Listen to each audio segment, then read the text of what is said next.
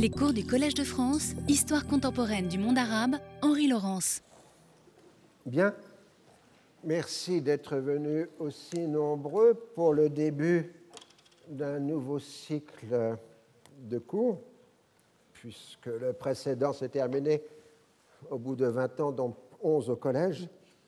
Euh, sur la Palestine, je ne sais pas euh, combien de temps ce cycle va durer. Euh, j'avais à l'esprit deux possibilités éventuelles, soit de faire une étude sur la question d'Orient euh, pour permettre de comprendre comment les événements d'aujourd'hui ne sont que la continuation, en tout cas de la grammaire ou de la syntaxe euh, de la question d'Orient. Et puis mon autre projet était de faire un cours sur la Première Guerre mondiale et la naissance euh, des États euh, au Proche-Orient. Alors en fait, c'est toujours l'écriture qui commande. J'avais annoncé plutôt le second projet, mais on est parti au moins pour cette année et probablement aussi une bonne partie de l'année prochaine pour quelque chose qui va d'abord être euh, l'Empire ottoman euh, dans la question d'Orient au XIXe euh, siècle, de toute façon, parce que tout simplement, la Première Guerre mondiale n'est pas au Proche-Orient, n'est pas compréhensible sans la question d'Orient. Question d'Orient qui, selon l'expression du grand historien britannique Arnold Toynbee en 1923, n'est qu'une question d'Occident. Euh, le livre était classique, un grand classique, Western Question, un des premiers grands livres d'Arnold Toynbee. Et euh, dans l'idée de Toynbee, dans cette question d'Orient, d'Occident, question d'Occident parce que la question d'Orient d'abord oppose des Occidentaux entre eux. Donc c'est pour ça que la question d'Orient est d'abord une question d'Occident. Mais ensuite, et c'est plus subtil, euh, euh analysait le phénomène de la question d'Occident comme étant celle de l'occidentalisation des sociétés euh, du Proche-Orient.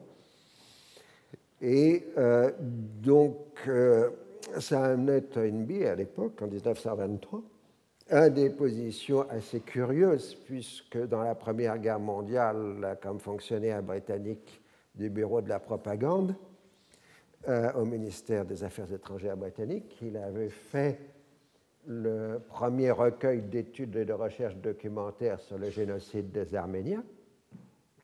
Euh, et en 1923, en revanche, il prend la défense de la Turquie euh, contre les Grecs. Donc, ça avait beaucoup surpris.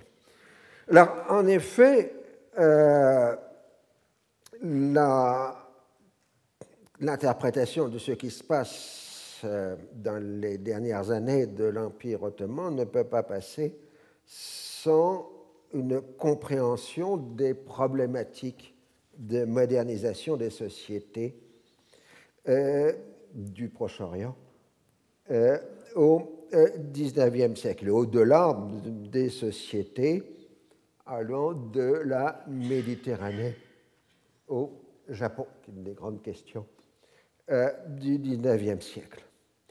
Et l'une des plus grandes difficultés de compréhension du devenir ottoman, sans avoir une perspective que l'on dit théologique, c'est-à-dire on sait comment ça s'est passé à la fin, donc on sélectionne les événements pour expliquer euh, le fil conducteur, le récit qui conduit à la fin euh, de l'Empire, c'est le problème de la projection des réalités d'après la Première Guerre mondiale sur les sociétés du XIXe siècle. Nous aurons l'occasion très largement d'y revenir sur ce point, mais énormément de termes, d'expressions, y compris qu'on trouve dans les documents de la Première Guerre mondiale, n'ont pas encore les significations qu'elles auront, enfin, auront après 1920, d'où des contresens permanents sur euh, les discussions de la Première Guerre mondiale. Mais au-delà, on a le grand paradoxe euh, du XIXe siècle. Euh, grand paradoxe du XIXe siècle, parce que d'un côté, vous avez une Europe que peut appeler tout simplement démiurgique. C'est l'Europe du bourgeois conquérant selon un livre célèbre, l'Europe qui construit la modernité, qui la produit dans les arts, les sciences, la culture, euh, la technologie. C'est vraiment le grand démiurge du XIXe siècle. Mais cette Europe, entre 1815 et 1900, 14 est une Europe relativement stable. Euh, une fois le cycle des guerres napoléoniennes, enfin révolutionnaires et napoléoniennes terminé, et avant la grande ordalie de 1914, l'Europe est stable. Ses cadres politiques sont solides. Bon, vous avez l'unité allemande, l'unité italienne, certes, mais vous n'avez pas de transformation radicale des espaces, des structures étatiques, des géographies du XIXe siècle européen. Et surtout, euh, même si c'est le siècle des nationalismes en Europe, euh, les référents identitaires des sociétés euh, européennes sont stables.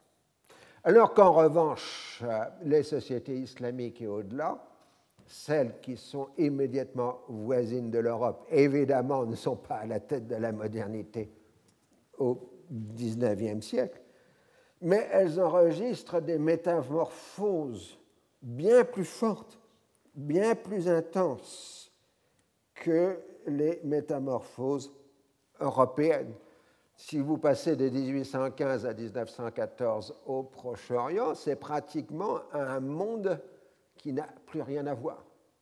Et les façons dont les gens se définissent, s'habillent, se réfléchissent, etc., dans le monde musulman, ont été totalement transformées dans ce siècle.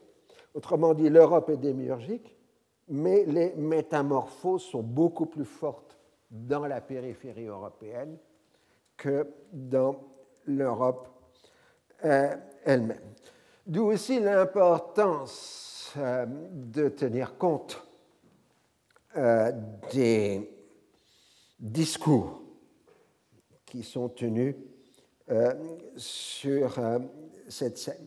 Les discours que l'Europe tient sur les sociétés non européennes enregistrent les transformations des sociétés non européennes, mais aussi ces discours sont performatifs. Ces discours même conduisent à la transformation des sociétés non européennes. Là, il faudrait reprendre, euh, en soulignant le trait, le sous-titre qui avait été donné à l'édition française du grand livre d'Edouard Saïd, L'orientalisme, la formule l'Orient créé par l'Occident. Formule qui était très contestable d'un certain côté, puisqu'elle était même un non-sens. Euh, L'Orient créé par l'Occident, puisqu'Edouard Saïd accusait les orientalistes d'avoir une perspective essentialiste sur les sociétés orientales, mais il partait d'une essence qui était l'Occident. Et euh, Edouard Saïd, d'ailleurs, a compris plus tard y avait là évidemment un problème et a corrigé le tir dans ses derniers écrits où il refusait justement de pouvoir considérer l'Occident comme une essence, euh, contrairement à ses premiers textes. Mais en tout cas, la formule l'Orient créé par l'Occident a sa part de vérité si l'on comprend que l'entrecroisement des deux mondes dans des contextes historiques en perpétuelle modification ont engendré un dialogue parfois heurté, dans un dialogue parfois heurté, les nouvelles transformations. Alors évidemment, nous allons partir évidemment d'un premier chapitre euh, qui s'intitulera Arabes et Ottomans pour déjà poser des, définitions qui seront immédiatement transformées euh, par les événements qui sont dans la suite euh, de la description. Évidemment, nous devons toujours avoir à l'esprit que le monde musulman est le voisin immédiat de l'Europe que l'histoire des relations entre le monde musulman et l'Europe n'est pas de même nature que les relations entre l'Europe, la Chine ou l'Inde ou le Japon.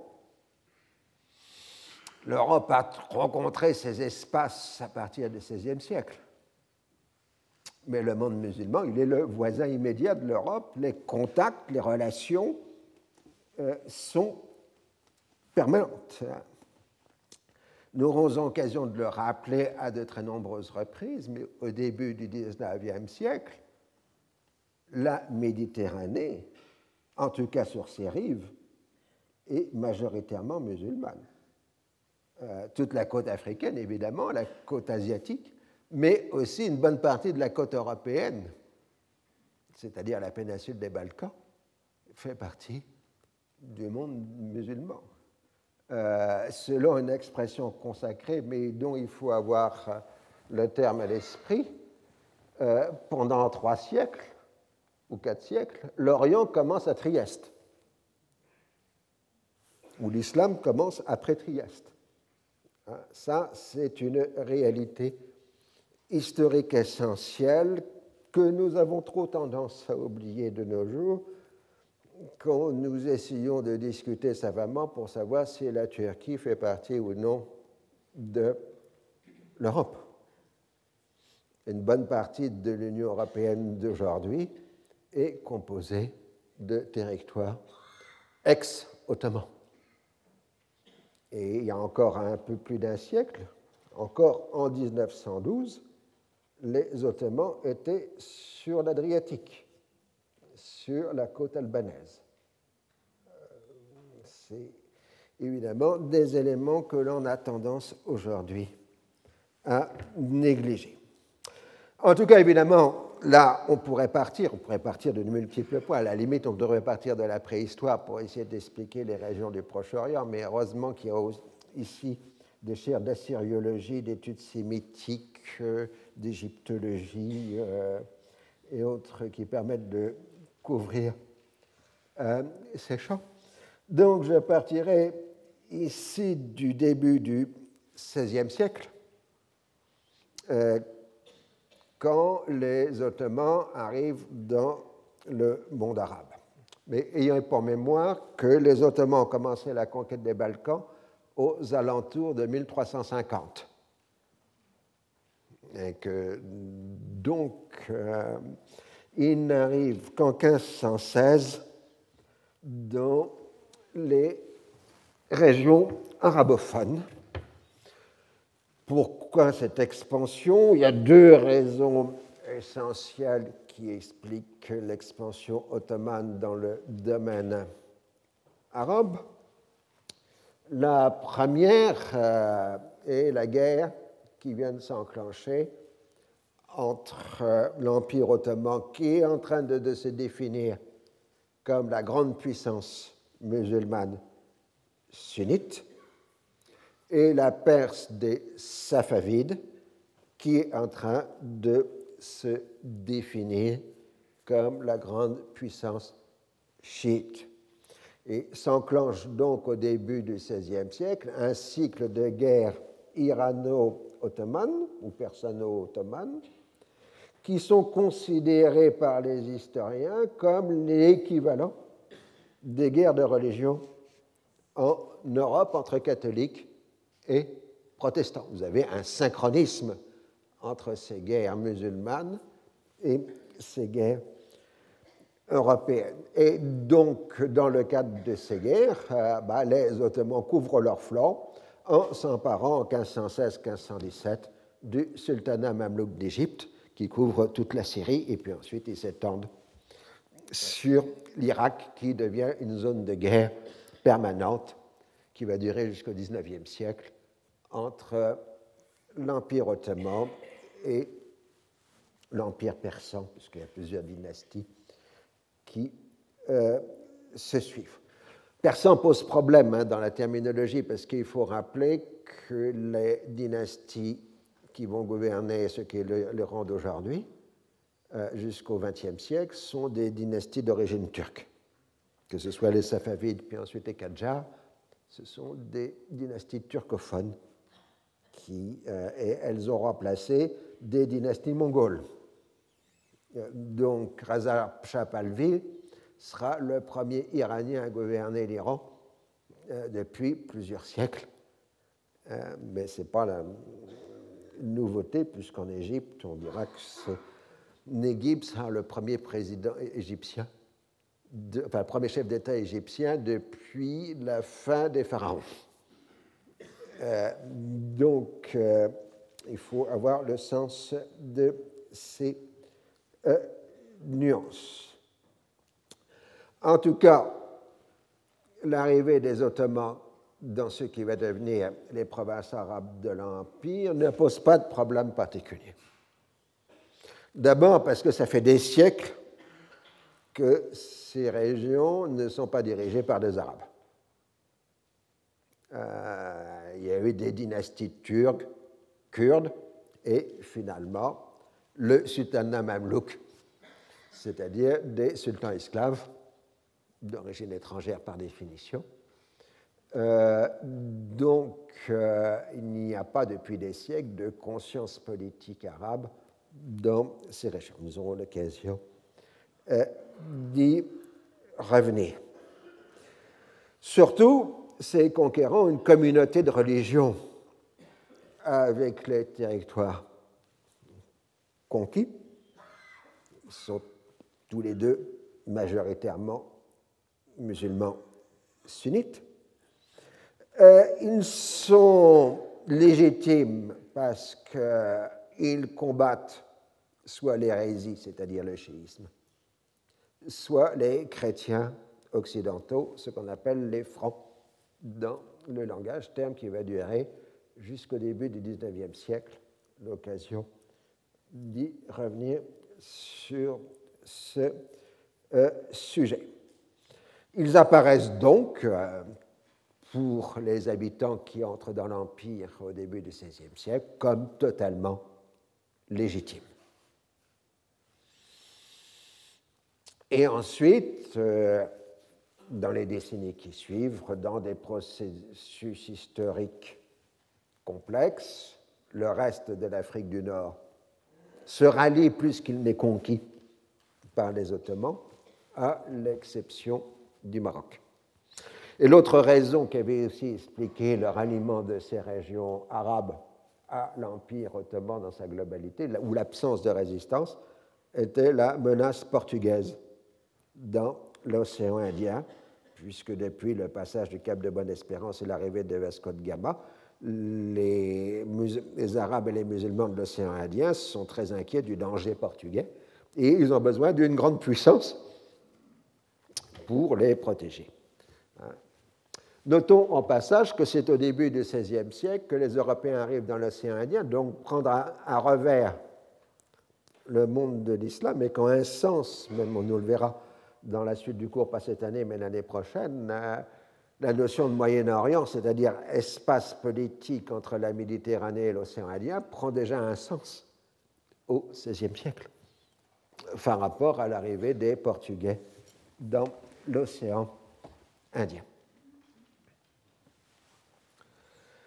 Alors, euh, le modèle de gouvernement des Ottomans a été un peu le produit des derniers siècles d'expérience politique en islam méditerranéen, en particulier héritage des sultanats mamelouks et autres, qui est une division fonctionnelle entre gouvernants et gouvernés.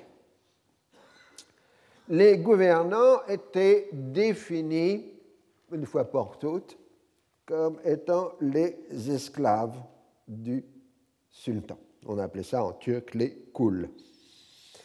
Et le sultan avait droit de vie et de mort sur leurs biens et leurs personnes. C'était ses esclaves, même si ces esclaves accédaient au plus haut niveau des responsabilités de l'État.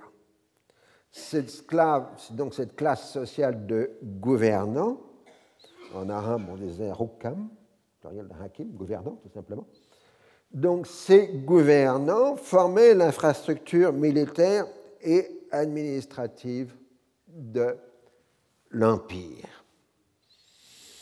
Et ces gouvernants n'avaient surtout pas le droit de succession héréditaire dans les fonctions de pouvoir. C'est ce que le grand sociologue et anthropologue Ernest Gellner appelait une classe castrée. Et pour Gellner, euh, il y avait une homologie des classes castrées entre l'Occident catholique et l'islam. Euh, en islam, les gouvernants militaires et administratifs étaient la classe castrée, c'est-à-dire qu'elle n'avait pas le droit de se perpétuer euh, biologiquement. Et en Occident, c'était une clergé qui était la classe castrée. Euh, mais en tout cas, donc, Gellner, ce grand sociologue, faisait l'homologie entre les deux classes castrées dans les deux sociétés d'Ancien Régime, la musulmane et l'européenne. Pendant longtemps, ces gouvernants avaient été recrutés, de force évidemment, dans les populations chrétiennes de l'Empire, ils avaient déjà en général enlevés comme jeunes enfants et fournis comme esclaves, élevés dans la maison sultanienne ou les maisons annexées à la maison sultanienne, et euh, formés sur place pour devenir euh, les militaires et les administrateurs de l'Empire. C'est un système de recrutement servile qui avait déjà plusieurs siècles d'histoire dans le monde musulman et qui en quelque sorte était la réponse des pouvoirs à, la théorie d'Ibn Khaldun. Chez Ibn Khaldun, ce grand penseur arabe du XIVe siècle, les pouvoirs musulmans tiraient leurs forces de l'extérieur, et euh, c'est-à-dire soit des milieux bédouins ou turcs, etc. Mais une fois que ce pouvoir arrivé au pouvoir, enfin accédé au pouvoir par la conquête, euh, ah ben, la génération suivante commençait à s'amollir, et puis à la dernière génération, il n'y avait plus d'énergie, et il était remplacé par l'arrivée d'un nouveau pouvoir extérieur. Donc, selon la théorie raldunienne, un État musulman ne pouvait pas durer plus de trois ou quatre générations parce qu'il perdait son pouvoir par amollissement des générations successives. Or, avec un système de recrutement servile, vous évitez ce problème, puisque vous renouvelez intégralement le stock à chaque génération. Et euh, donc l'Empire ottoman serait, avec les Mamelouks évidemment, les premiers États musulmans à éviter la malédiction raldonienne des trois, quatre générations et à entrer dans des cycles d'histoire de longue durée. Alors, après la fin de l'expansion de l'Empire, disons dans la seconde moitié du XVIe siècle, progressivement le recrutement servile s'est tari, enfin le recrutement dans les populations chrétiennes s'est tari, et de plus en plus on a pris des musulmans libres hein, euh, dans ces classes militaires, même si on continue de recruter des mamelouks, c'est-à-dire des esclaves proprement dits, militaires, euh, dans un certain nombre de provinces. Alors, mamelouks, ce sont des esclaves, mais par rapport au mot utilisé pour définir esclave, mamelouk signifierait plutôt propriété de l'État, euh, comme euh, notion. Et des mamelouks, nous aurons l'occasion d'y revenir, on en a encore dans la seconde moitié du XIXe siècle. Le système mamelouk va durer aussi tard euh, que cela. Mais en tout cas, ces mamelouks, euh, souvent caucasiens, euh, vont continuer d'être recrutés dans l'Empire. Alors, dans les provinces arabes, comme dans le reste de l'Empire, les gouvernants, les rokhams, les kouls, euh, vous vous rappelez, vous avez, dans les livres, on vous disait en Algérie, il y avait les kouls qui étaient les conquérants ottomans, turcs, et euh, leurs enfants, les Kouloulous, ne pouvaient pas accéder au pouvoir parce qu'il ne fallait pas que des enfants d'indigènes accèdent au pouvoir. Non, c'est pas vrai. C'était la règle. Les Kouloulous ne peuvent pas accéder au pouvoir partout euh, dans l'Empire. Ce n'est pas simplement en Algérie. Euh, donc, euh, ces, esclaves, euh, enfin ces gouvernants, étaient de culture turco-ottomane.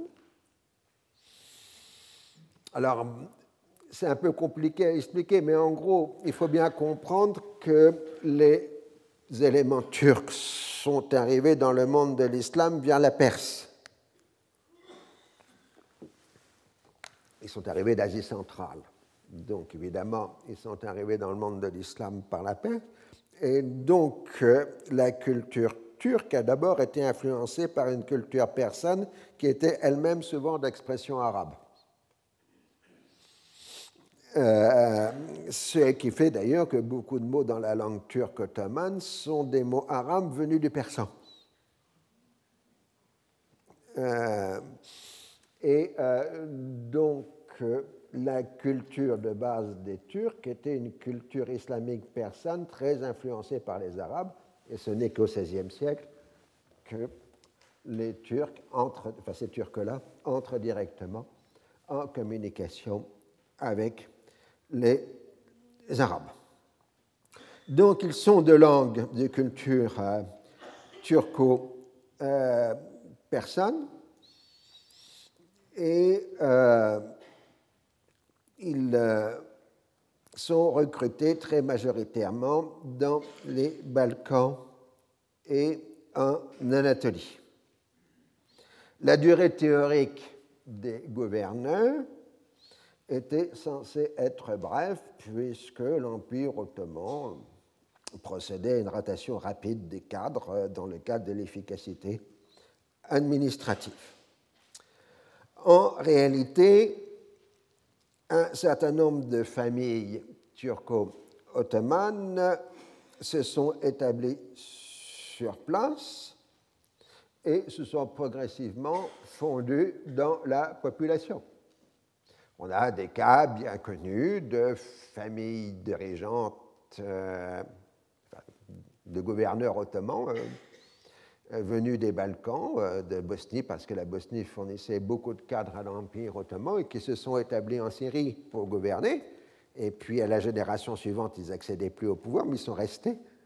Et beaucoup de grandes familles notabilières syriennes sont d'origine euh, balkanique, par exemple, comme les Mardambe, par exemple. Ils sont des ancêtres balkaniques. De même, au départ, les contingents militaires ottomans stationnés euh, dans les provinces euh, arabes étaient censés stationner que pour des courts moments dans le cadre de rotation des forces armées, mais au fil du temps, ces unités sont devenues des réalités durables, les soldats devenant des soldats héréditaires et s'inscrivant dans la structure urbaine des sociétés du Proche-Orient, c'est-à-dire en gros que le corps des janissaires du Caire ou d'Al-Damas ou d'Alep a pratiquement fusionné avec les classes de commerçants et d'artisans de ces grandes villes arabes. Alors, face aux gouvernants, vous avez les gouvernés. Dans l'idéologie politique euh, ottomane, euh, les gouvernés disposaient de la protection de la loi islamique. Leurs biens et leurs personnes étaient donc protégés par l'application de la loi islamique, contrairement aux gouvernants. Ça, c'était en tout cas l'idéologie euh, du régime.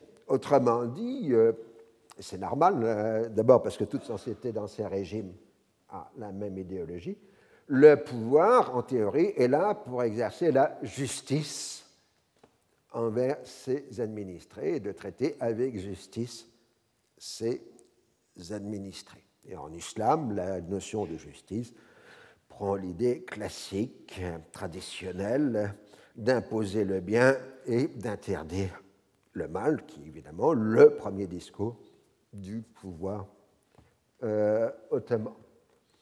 Donc, dans la pensée politique ottomane, les gouvernés sont protégés.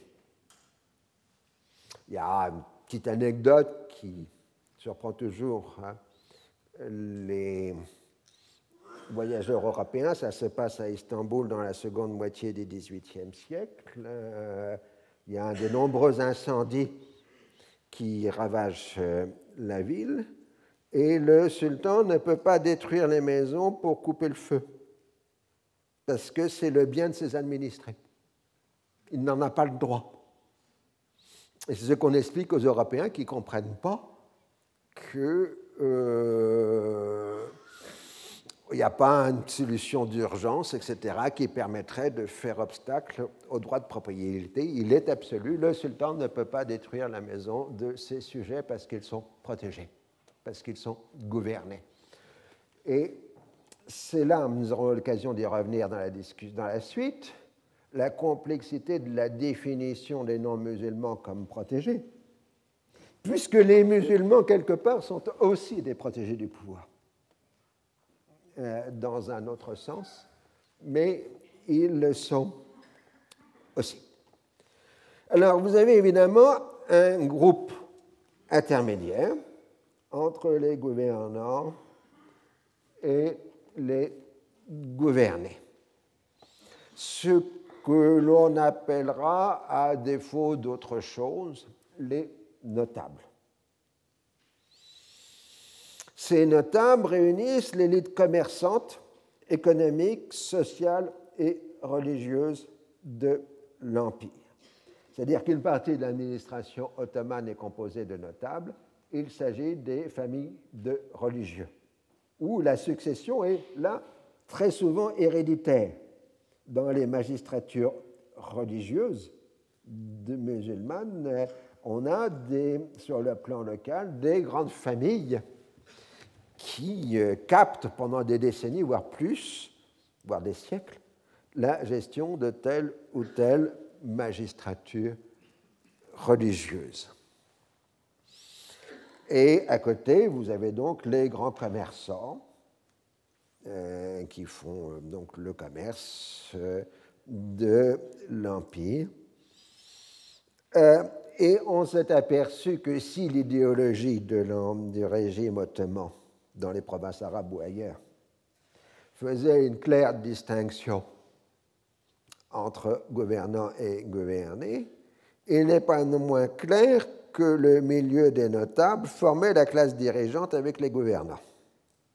Tout simplement parce que le système fiscal de l'Empire ottoman était fondé sur la ferme fiscale, euh, comme en France à la même époque, la ferme générale, ce qu'on appelait l'iltizam dans les provinces arabes, et au-delà dans l'Empire ottoman. Et ces fermes fiscales d'un an, deux ans, trois ans ou plus de ressources aussi bien rurales qu'urbaines.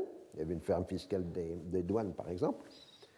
Euh, ces fermes euh, fiscale était exploité par les notables comme par les gouvernants. Autrement dit, si on analysait la composition des détenteurs de titres d'une ferme fiscale, on trouvait des grands religieux, des grands commerçants et aussi des gouvernants, des magistrats, des militaires, des administrateurs.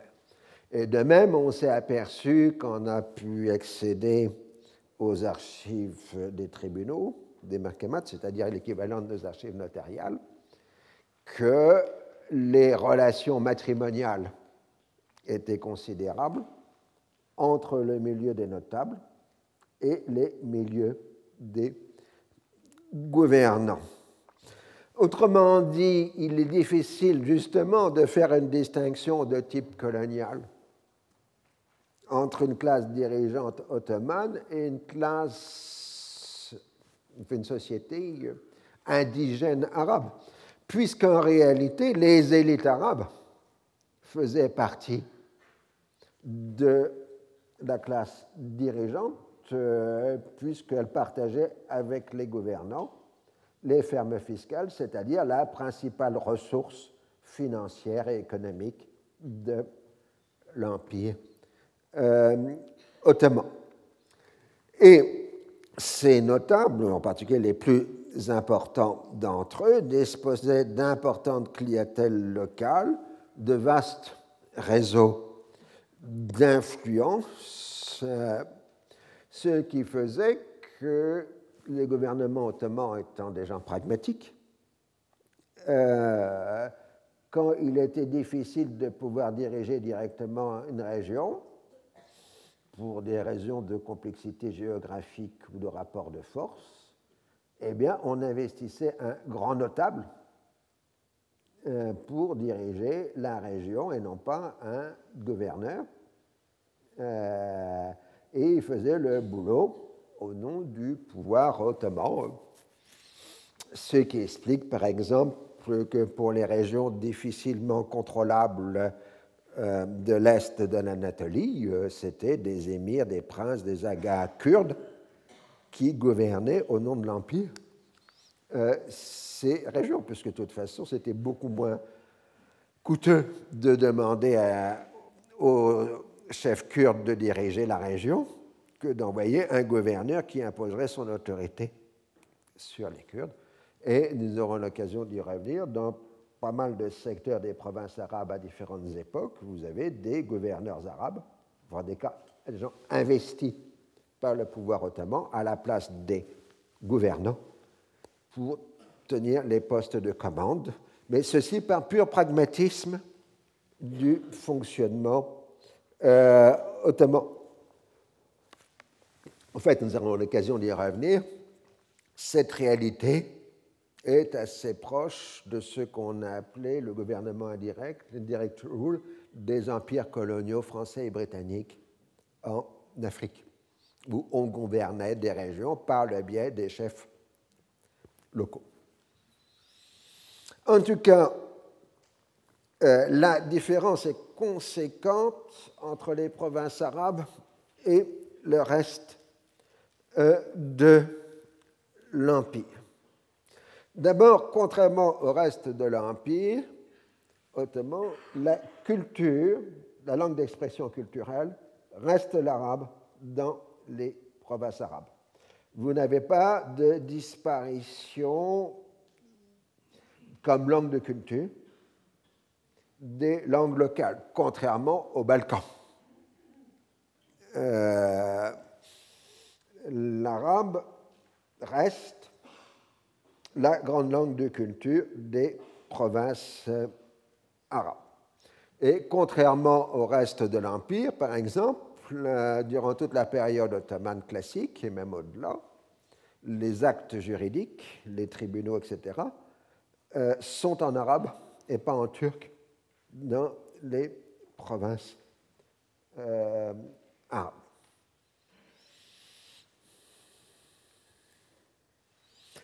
Alors, euh, dans les textes de l'époque, euh, les habitants, les indigènes des provinces arabes, si, on peut utiliser à défaut d'autre chose le terme, appellent les Ottomans les Roum ou Romi, pluriel Awam. Être Roumi, c'est être anatolien ou balkanique. Vous avez évidemment reconnu dans le mot Rome. Ah, ce sont les gens qui viennent de l'ancien empire de Rome, c'est-à-dire de l'ancien empire byzantin. Alors faites attention, Romi peuvent dire soit des Anatoliens et des Balkaniques, surtout des Anatoliens au sens générique du terme, quelle que soit leur religion, ou peuvent en renvoyer aux chrétiens orthodoxes. C'est les deux sens possibles du mot roum euh, en arabe, puisque, rappel historique, euh, le premier sultanat turc d'Anatolie qui combat les Byzantins, c'est le sultanat de Roum, donc de Rome. Euh, donc, de ce point de vue, les gens utilisaient le mot arabi pour nommer les habitants de la péninsule arabique et les bédouins de langue arabe. Donc si vous disiez arabe, ça voulait dire des bédouins ou des gens de la péninsule arabique. Si on utilisait le pluriel orban, orban pouvait signifier tous les nomades, qu'ils soient arabes ou turkmènes les Turkmènes étant des nomades turcophones qu'on appelle aussi les Turcomans, qui existent toujours euh. Les élites urbaines des provinces arabes se définissaient sur un terme dont nous savons pas exactement, n'arrivons pas exactement à comprendre le sens. Ils se définissaient comme Aoulad el-Arab, les enfants des Arabes. Euh, c'est-à-dire que, en gros, ceux qui pouvaient se définir comme sédentaires, arabophones, de généalogie arabe, généalogie arabe, c'est-à-dire renvoyant à la péninsule arabique, c'était ça les aoulad al-arab. Ils n'étaient pas arabes, ils étaient les enfants des arabes.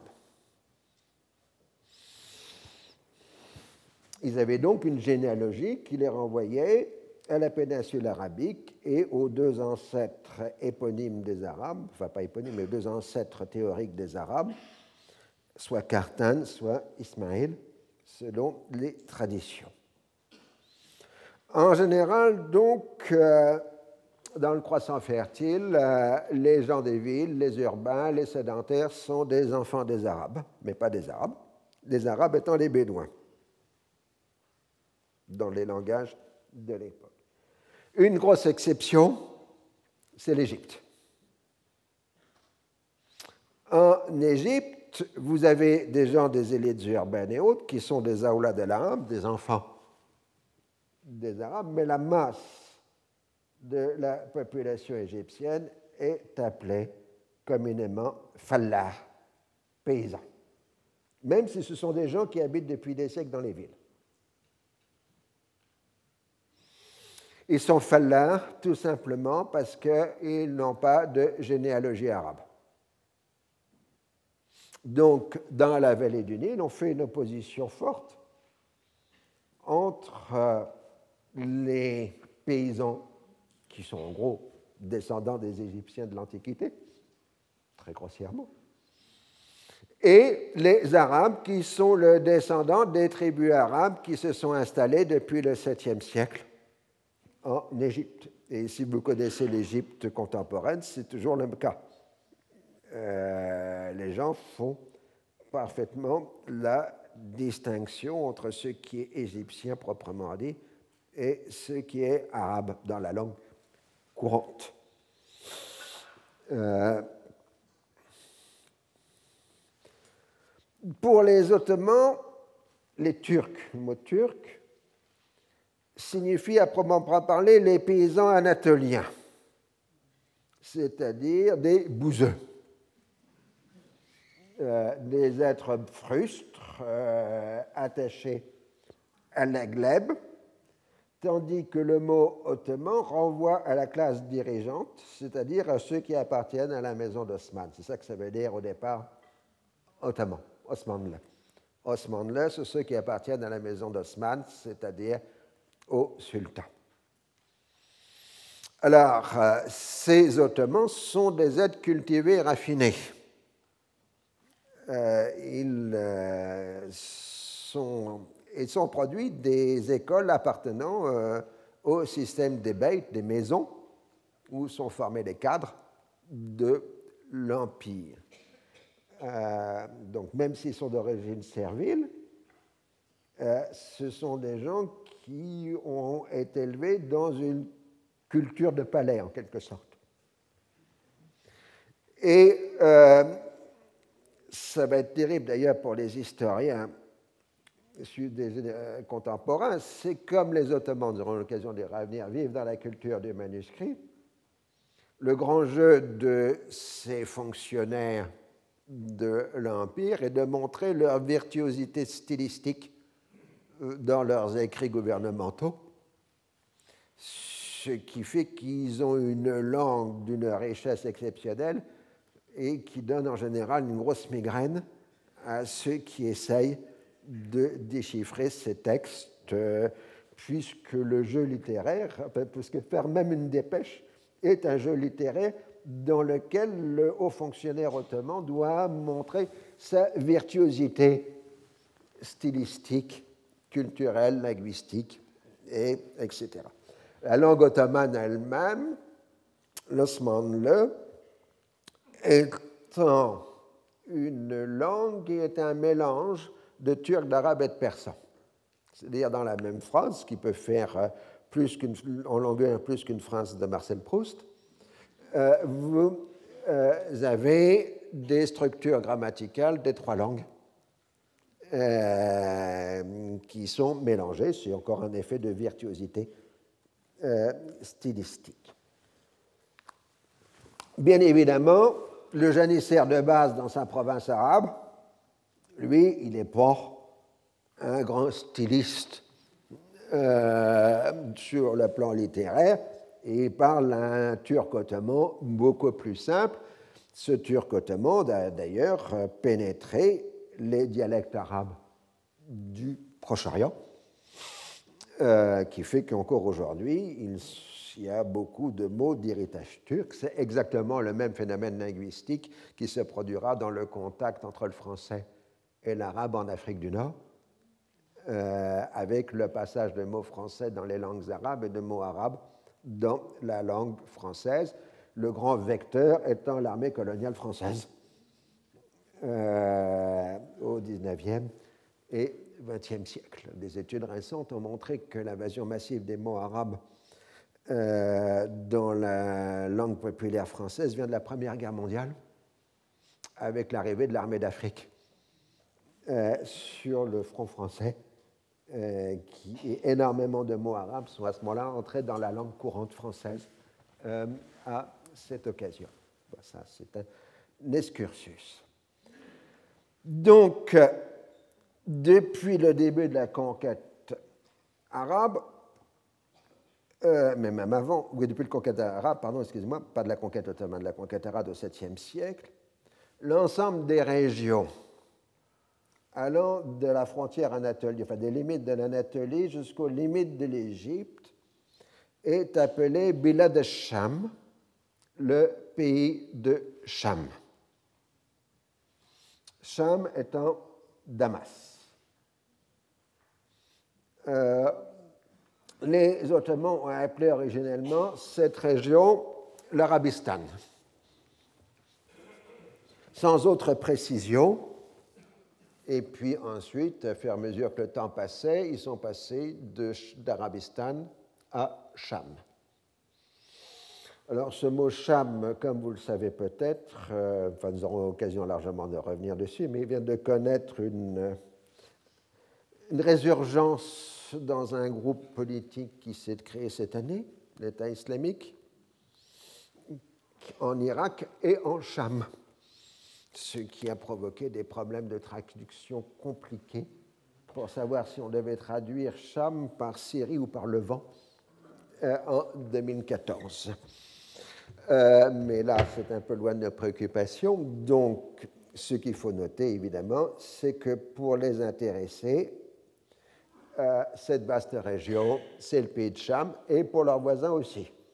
Pour les Ottomans, c'est le pays de Cham, et pour les Égyptiens, c'est le pays de Cham. Dans la vision des Égyptiens de l'époque ottomane, euh, Cham commence à riche dans le Sinaï. Et euh, donc, quelqu'un qui vient de Cham est un chami, pluriel shawam, euh, qui est établi en Égypte. Si les populations sont arabophones et ont évidemment un sentiment de différence avec le reste de l'Empire, les identités constituées sont référenciées par les lieux d'origine, villes et villages, et par les professions. Si vous prenez l'onomastique arabe contemporaine, qui est héritière de ce système de référents, vous avez essentiellement des référents professionnels ou des référents euh, de lieu. Le prestige des généalogies, en revanche, renvoie les grandes familles au premier temps de l'islam, soit avec un lignage chérifien, c'est-à-dire de descendants du prophète, soit avec des lignages renvoyant aux compagnons du prophète. Et euh, donc, c'est là la grande différence entre les provinces arabes et les autres provinces ottomanes. C'est que dans les provinces arabes, vous avez des familles avec des généalogies qui ont des siècles d'histoire, généralement revendiquées. On peut contester peut-être que les Ralidis de Jérusalem descendent de Khalid ibn al-Walid, conquérant de Jérusalem. C'est discutable.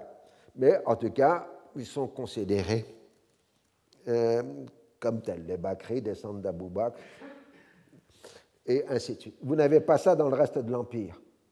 Vous avez des familles de notables en Anatolie et dans les Balkans, mais par définition, euh, ce sont des conquêtes récentes de l'islam. Pour l'Anatolie, ça commence dans la seconde moitié du XIe siècle, et pour les Balkans, après 1350. Euh, donc, vous ne pouvez pas avoir en Anatolie ou dans les Balkans de grandes familles ayant mille ans de généalogie ou plus euh, derrière elles. C'est donc un fait fondamental que les sociétés du Proche-Orient sont des sociétés à référence généalogique permanente. Et d'ailleurs, dès que quelqu'un s'enrichit sur place, il s'enrichit d'une généalogie. Euh, c'est un peu l'équivalent des titres de noblesse dans l'Europe chrétienne. Euh, dès que quelqu'un, même s'il est d'extraction très populaire, s'enrichit, devient important, il se dote d'une généalogie le renvoyant à la péninsule arabique, et puis s'il continue à grandir dans ses ambitions, il finit par être descendant du prophète. C'est pour ça qu'on a parfois quelques doutes sur les lignages. Pour répondre à une question qui a été posée ce matin en séminaire. Euh, mais en tout cas, donc, euh, même les gens les plus simples en Syrie euh, renvoient à des généalogies qui peuvent les renvoyer jusqu'à des tribus arabes. Et les gens ont théoriquement la mémoire des généalogies c'est encore en plein XXe siècle ou XXIe siècle, je peux vous garantir que les gens ont la mémoire théorique de la généalogie. Tandis que dans le reste de l'Empire, c'est moins le cas, puisque c'est des conquêtes beaucoup plus récentes, comme je l'ai expliqué. C'est une société d'ancien régime, euh, donc divisée en groupes en corporation de métiers pour les professions urbaines, avec des normes professionnelles et morales très strictes euh, pour les sociétés urbaines. Les musulmans, en plus, sont généralement affiliés aux grandes confréries soufis, mystiques, dont certaines s'étendent bien au-delà des provinces euh, arabes. On est d'un monde d'ancien régime où les solidarités de groupes, de quartiers, euh, de métiers sont extrêmement importantes. Ce sont des structures sociales. Question complexe, surtout aujourd'hui, qu'est le statut des non-musulmans? Il est clair que les non-musulmans ont certainement bénéficié des conquêtes ottomanes dans les provinces arabes, ne serait-ce que pour un premier phénomène bien établi maintenant, alors que le nombre relatif et absolu de non-musulmans diminuait de façon constante depuis les conquêtes arabes, à partir du XVIe siècle, le mouvement s'inverse. Les non-musulmans dans les provinces arabes voient leur nombre relatif et absolu croître plus vite que celui des musulmans. On aura l'occasion d'y revenir pour essayer de comprendre ce phénomène de longue durée, parce qu'il va durer quatre siècles. Euh, l'une des explications qui est donnée, elle vaut ce qu'elle vaut, c'est que les familles chrétiennes et juives sont des famille euh, stable, puisque le divorce est interdit, euh, tandis que les familles musulmanes sont des familles recomposées, euh, parce que la répudiation est très pratiquée. Donc on a un système de mariage instable dans les populations musulmanes et un système de mariage stable dans les populations non musulmanes. Et ceci, selon un certain nombre de démographes, permettrait euh, un plus grand nombre d'enfants dans les populations au mariage stable que dans les populations aux familles recomposées. Au passage, vous éliminerez l'idée que la polygamie favorise la natalité, c'est l'inverse parce qu'en général, dans toute société, la richesse se concentre sur la classe des gens les plus âgés. Et la polygamie est un signe de richesse. Donc, pour avoir des, gens polygames, il faut être riche, et pour être riche, il faut être âgé. Et biologiquement, il est entendu que les gens âgés ont moins d'enfants que les gens jeunes. Euh, donc la polygamie, loin de favoriser la natalité, la défavorise. Ce sont les études démographiques hein, qui l'ont euh, démontré.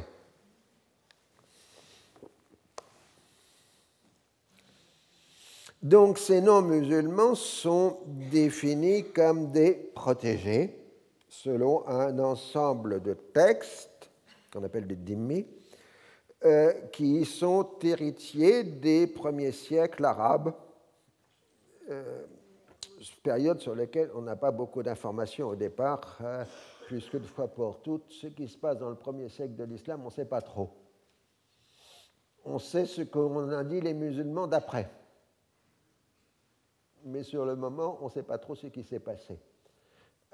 mais ce qui est assez clair et de toute façon d'une banalité affligeante, c'est quand les conquérants arabes sont arrivés au 7e siècle, ils formaient une petite et étroite minorité par rapport à une population chrétienne et accessoirement juive. Donc, ils ont instauré ce qu'on appellerait dans le système colonial européen des codes de l'indigénat. Euh, et le système de protection de Demi n'est qu'un code de l'indigénat qui simplement a été sanctionné par des autorités religieuses des premiers siècles de l'islam et donc qui sont devenus des systèmes de référence, même si à partir du XIe siècle, c'est-à-dire après trois ou quatre siècles, seulement les musulmans commencent à devenir majoritaires dans les régions du croissant fertile. Autrement dit, si vous voulez, très grossièrement et autant qu'on puisse le savoir, c'est dans les décennies qui précèdent les croisades que les musulmans deviennent majoritaires euh, au Proche-Orient.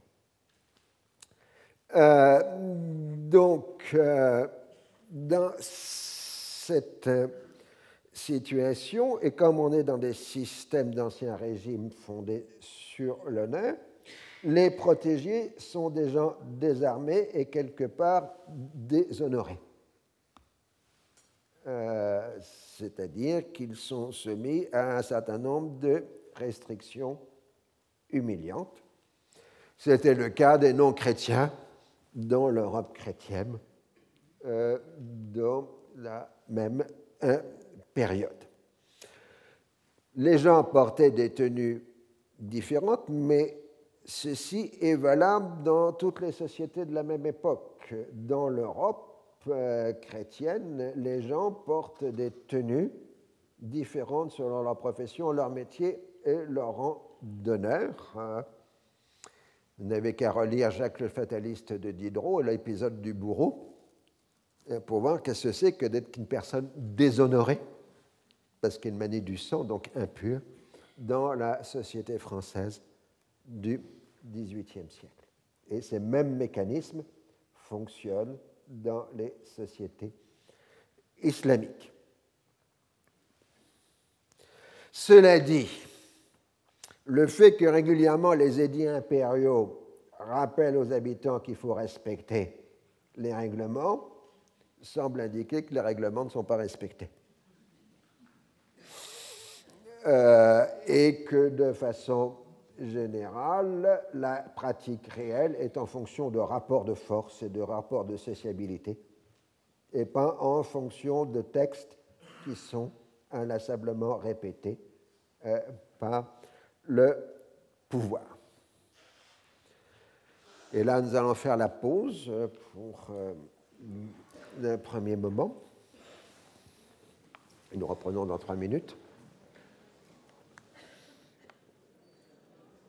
Bien, nous avons du, plan, du pain sur la planche et vraiment, j'ai pris énormément de retard. Parti comme c'est parti, on ne va pas dépasser 1840 cette année. Euh, donc, euh, nous allons reprendre les hostilités, mais je crois qu'il est nécessaire de vous faire ce tableau des sociétés à l'époque ottomane classique, parce qu'il faut un point de départ euh, quelque part. Alors, on vient de me reposer la question de savoir pourquoi les chrétiens, en dehors de la stabilité du mariage, ont une croissance démographique plus importante euh, que celle des musulmans à l'époque ottomane. Ben, il y a une raison fondamentale, la première aussi, c'est que les chrétiens sont en relation directe avec les puissances chrétiennes extérieures à l'Empire. D'une part, vous avez l'Église de Rome, qui a entrepris depuis le XVe siècle un retour offensif en Orient par le biais d'ordres missionnaires qui sont en train de rallier ou d'essayer de rallier les églises orientales à l'autorité de Rome, tout en conservant leur liturgie orientale. Alors passons sur l'affaire compliquée de l'Église maronite qui prétend avoir toujours été catholique, ce que d'autres contestent, probablement à juste titre. Euh, mais pour les autres églises catholiques orientales, le problème est réglé. Euh, du XVe au XVIIIe siècle, un certain nombre de chrétiens orientaux se rallient à Rome ils se rallient à Rome et euh, ils sont encadrés par des missionnaires catholiques euh, venus de Rome, de la congrégation de la propagande. Les jésuites sont au premier rang, comme d'habitude. Et donc, ça vous donne le fait que les chrétiens catholiques orientaux sont la première population orientale à connaître les rythmes culturels européens il participe à la réforme catholique. L'Église tridentine catholique s'installe en Orient avec toute la nouvelle religiosité occidentale. Il suffit que vous alliez dans une église orientale catholique aujourd'hui, euh, maronite ou autre, euh, pour voir euh, Saint Antoine de Padoue et autres démonstrations de cette présence ancienne. Présence ancienne qui aussi fait que Rome crée des collèges pour les ecclésiastiques orientaux à Rome, collège maronite et autres, que ces jeunes sont donc élevés dans un des grands centres culturels de l'Europe latine et ensuite renvoyés pour encadrer les églises orientales. Alors on a pu dire qu'il y avait une OPA de Rome sur les églises orientales, euh, mais d'autres ont pu dire que Rome a sauvé les églises orientales euh, en leur insufflant un souffle nouveau avec l'arrivée massive de ces missionnaires. Il faut noter que ça fonctionne aussi dans l'autre sens. Ainsi, Rome euh, éduque ces ecclésiastiques arabes qui vont répandre la culture arabe en Occident. Pour un exemple tout à fait simple, les trois premiers professeurs de langue arabe au Collège de France au XVIIe siècle seront des maronites venus de Rome. Et c'est eux qui vont créer l'orientalisme français entre 1620 et 1660. Euh, donc on voit que les échanges culturels fonctionnent euh, dans les deux sens. Alors, question de terminologie, à l'exception de l'Église maronite qui n'admet pas le terme, on appelle toutes ces églises orientales qui se rallient à Rome les églises uniates. L'Église orthodoxe et l'Église arménienne, elles, sont aussi les gagnantes de l'Empire ottoman, aussi paradoxal que ça puisse vous paraître. Euh, tout simplement parce qu'elles ont été reconnues au début de la conquête ottomane, en, théorie par Mehmed II Fatih, le conquérant de Constantinople, comme église reconnue par l'Empire. Et l'Empire va gérer une partie de son domaine par le biais de l'Église orthodoxe, ce qu'on appellera le Fanar, on reviendra sur ce thème, c'est le quartier de Constantinople où il y a le patriarcat œcuménique de Constantinople. Une partie des Balkans ottomans sont gouvernés par des fanariotes et euh, une partie des relations extérieures de l'Empire sont tenues par des chrétiens orthodoxes, fanariotes, qui envoient leurs enfants en Occident pour apprendre les langues européennes, pour faire l'intermédiaire entre euh, l'Empire ottoman et les Européens de l'Ouest. Ça explique aussi un phénomène sur lequel on a mis longtemps à comprendre ce qui s'est passé, mais qui est finalement tout à fait simple. Quand les Arabes sont arrivés au 7e siècle et qu'ils ont fait la conquête du croissant fertile, ils ont coupé la communication entre le patriarcat de Constantinople et les patriarcats orientaux en particulier les patriarcats d'Antioche et, de Jérusalem. Quand les Ottomans arrivent au XVIe siècle, euh, ils rétablissent la communication entre les chrétiens arabes et les chrétiens byzantins, qui avaient été coupés pendant neuf siècles. Ce qui fait qu'au XVIe, XVIIe siècle, vous aurez une lutte au couteau entre les envoyés du patriarcat de Constantinople et les envoyés de Rome pour savoir qui prendra le contrôle des églises orientales. Donc on a paradoxalement parlé d'une byzantinisation de l'Empire ottoman. Et le résultat va être une série de paradoxes. Les chrétiens qui passent à Rome, les uniates, conservent leur hiérarchie arabe, encadrée par des missionnaires. Les chrétiens qui reconnaissent l'autorité de Constantinople perdent leur hiérarchie arabe, qui est remplacée par une hiérarchie de moines grecs ethniquement parlant. Donc ceux qui sont plus arabes, ce sont les catholiques, et tandis que ceux qui sont restés dans l'orthodoxie, enfin qui sont restés dans l'orthodoxie, en fait la question n'est pas qu'ils soient restés ou non, c'est le fait que les patriarcats orientaux, du fait de la conquête ottomane, se trouvent pris entre Rome et Constantinople. Et ça va amener ce qu'on appelle le schisme de 1724 et la constitution d'une église orthodoxe catholique, l'église melkite ou grecque catholique, euh, encadrée par les missionnaires, mais dont les patriarches sont arabes. Les patriarches et les évêques sont arabes, tandis que les orthodoxes euh, qui sont restés ont des patriarches et des évêques grecs, et pas arabes.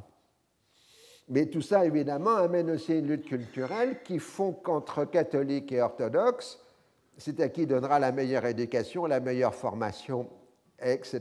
Donc le niveau culturel des chrétiens est beaucoup plus élevé, ne serait-ce que dans la compétition entre Rome et Constantinople pour euh, euh, le contrôle des chrétiens euh, d'Orient. Il faut aussi rappeler que ces chrétiens d'Orient, s'ils sont urbains en bonne partie, ont une solide base rurale. Vous avez des campagnes chrétiennes, en particulier dans les montagnes. Et ça, nous aurons l'occasion évidemment de revenir sur la question des euh, montagnes. L'autre groupe non musulman, ce sont les juifs vous avez évidemment des juifs qui sont là depuis des siècles, euh, mais en pratique, euh, l'Empire ottoman coïncide avec l'arrivée des juifs d'Espagne, des juifs séfarades. Euh, les juifs séfarades qui sont expulsés d'Espagne à partir de 1492 et à qui l'Empire ottoman ouvre la frontière. Et donc, ils entrent massivement dans l'Empire ottoman pour des raisons qu'on aura l'occasion de revenir quand on étudiera les flux démographiques. Euh, alors, surtout dans les Balkans, puisque Salonique va devenir la grande ville juive de l'Empire euh, ottoman. Mais vous retrouvez des juifs séfarades euh, en Palestine, en Anatolie, en Égypte, etc. Au point que progressivement, les juifs séfarades vont assimiler à eux les juifs, entre guillemets, autochtones Romaïoi, comme on disait, de l'époque byzantine. Euh, c'est ce qu'on appellera ensuite juifs séfarades, la totalité de ces juifs euh, orientaux. Alors, la différence entre juifs et chrétiens, euh, c'est que les juifs n'ont pas de base rurale. Et ça, évidemment, ça va peser lourd pour la suite des événements. Ces juifs espagnols arrivent avec un haut niveau de technicité, puisqu'ils faisaient partie des élites euh, d'Al-Andalus. Mais ils perdent progressivement le contact avec les sources du nouveau savoir européen à l'époque moderne, alors que les chrétiens d'Orient, eux, sont en train d'accélérer leur formation aux nouvelles méthodes européennes au XVIIe et XVIIIe siècle grâce aux missionnaires euh, catholiques. Le résultat, c'est qu'à partir euh, du début du XVIIIe siècle, les Melkites sont en train d'expulser les Juifs des positions essentielles dans les domaines clés de l'administration et des finances des provinces arabes de l'Empire ottoman. Vous avez donc, ça commence vers 1720-1730, ça va durer un siècle. En un siècle, les Juifs vont perdre pratiquement toute leur position commerciale et financière dans les provinces arabes, au profit des Grecs catholiques, surtout. Phénomène qui connaît son parallèle dans le reste de l'Empire. Euh, les Juifs perdent leur position de force dans le système impérial ottoman à partir de la seconde moitié du XVIIIe siècle. Mais là, ce ne sont pas les Grecs catholiques qui les chassent, ce sont les Arméniens. Euh, mais on a là donc une décadence progressive des communautés juives de l'Empire ottoman, même s'ils ont conservé quelques contacts avec l'Europe via Livourne, avec au contraire cette montée en puissance des églises chrétiennes. Alors les Arméniens sont aussi plutôt gagnants euh, de l'Empire, puisque les grands banquiers arméniens, les sarafs, euh, contrôlent les finances de l'Empire. Et euh, donc tout l'effort de guerre, toute l'action administrative de l'Empire ottoman est financée par ces banquiers arméniens qui sont aussi en relation commerciale avec les Arméniens de Perse et d'Inde, puisqu'ils font le commerce avec l'Inde, et aussi avec l'Europe, puisque vous avez des Arméniens en Europe latine, en Italie, etc. Ce qui fait que le XVIIe et le XVIIIe siècle est la grande apogée des Arméniens de l'Empire ottoman, euh, et, on le verra, enfin le voit techniquement parlant, par la constitution de ce qu'on appellera plus tard le quartier arménien de Jérusalem, qui marque la puissance des banquiers et des élites arméniennes dans l'Empire au XVIIe et XVIIIe siècle. Cette circulation, nous sommes dans un empire, les gens circulent. L'empire, c'est la libre circulation.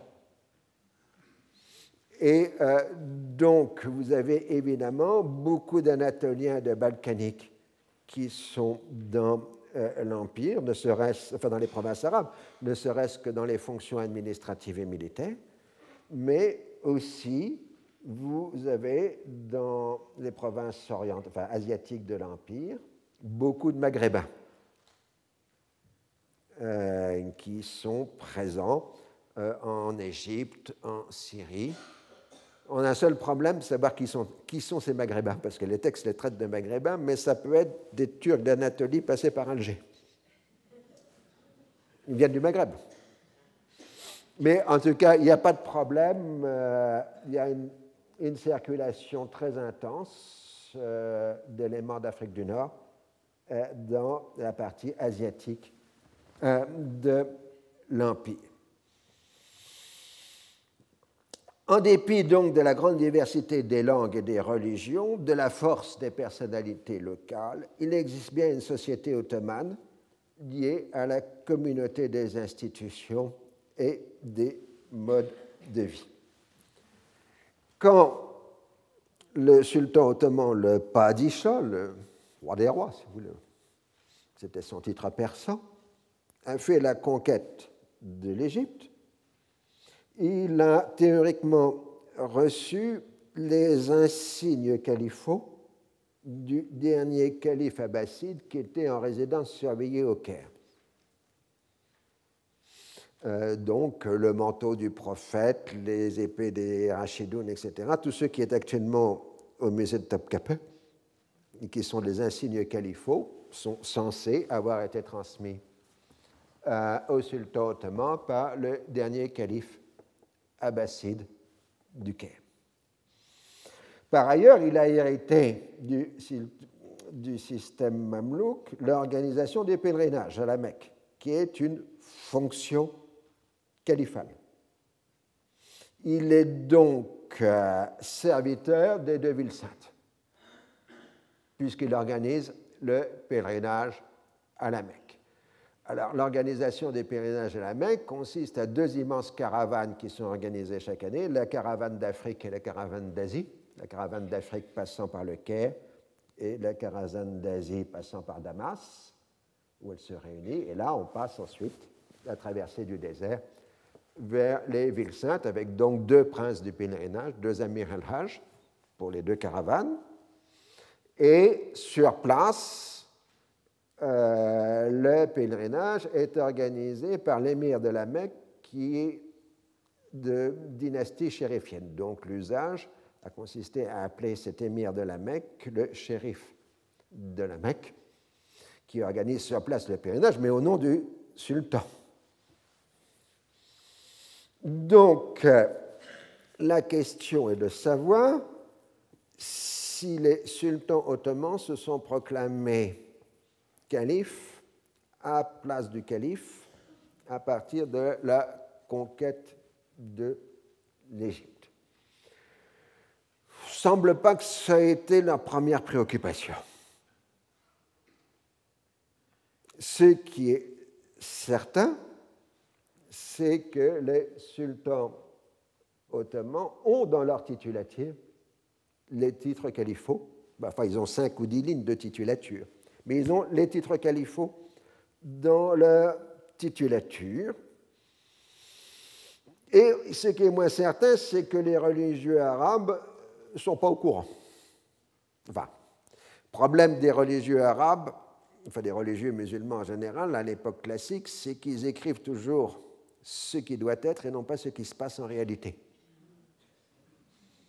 Ce qui fait que euh, les religieux d'Al-Azhar vont rédiger d'importants traités sur le califat et l'imamat musulman au XVIIe, XVIIIe siècle, sans jamais mentionner le nom du sultan ottoman. Mais ce sont des exercices de pure théorie. Le monde réel ne les intéresse pas. Dans le monde réel, il y a un serviteur des Saintes, commandeur des croyants, calife de l'islam, dans sa titulature. Mais celui-ci n'en tire pas très grande vanité. Il faut rappeler que de toute façon, on l'a vu ce matin au séminaire, le sultan du Maroc est aussi commandeur des croyants, mais aussi que les grands moghols de l'Inde sont aussi califes. Autrement dit, dans cette époque moderne, disons entre le XVIe et XVIIIe siècle, vous avez plusieurs grands empires musulmans détenus par des califes, mais tout le monde comprend très bien que chacun est calife chez soi et pas chez les autres.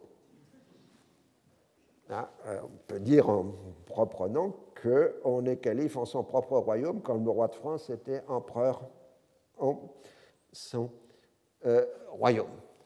Euh, donc il n'était pas question que le calife de Constantinople puisse s'intéresser aux musulmans indiens, aux musulmans marocains, aux musulmans d'Asie centrale, aux musulmans de Chine. C'était en dehors de son royaume.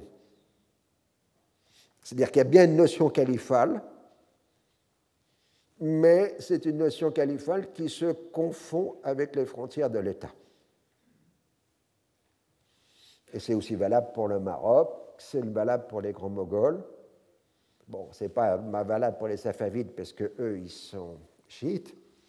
Mais, euh, alors justement, vous avez l'Irak, qui est la zone frontière avec la Perse chiite, avec laquelle on est régulièrement en guerre. Donc, euh, c'est un espèce de Far West où ça tire de tous les côtés.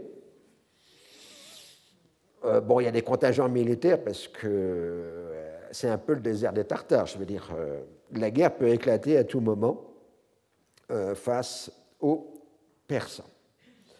Euh, Damas est un lieu essentiel, donc interdit aux Européens, puisque c'est le lieu de concentration de la caravane d'Asie.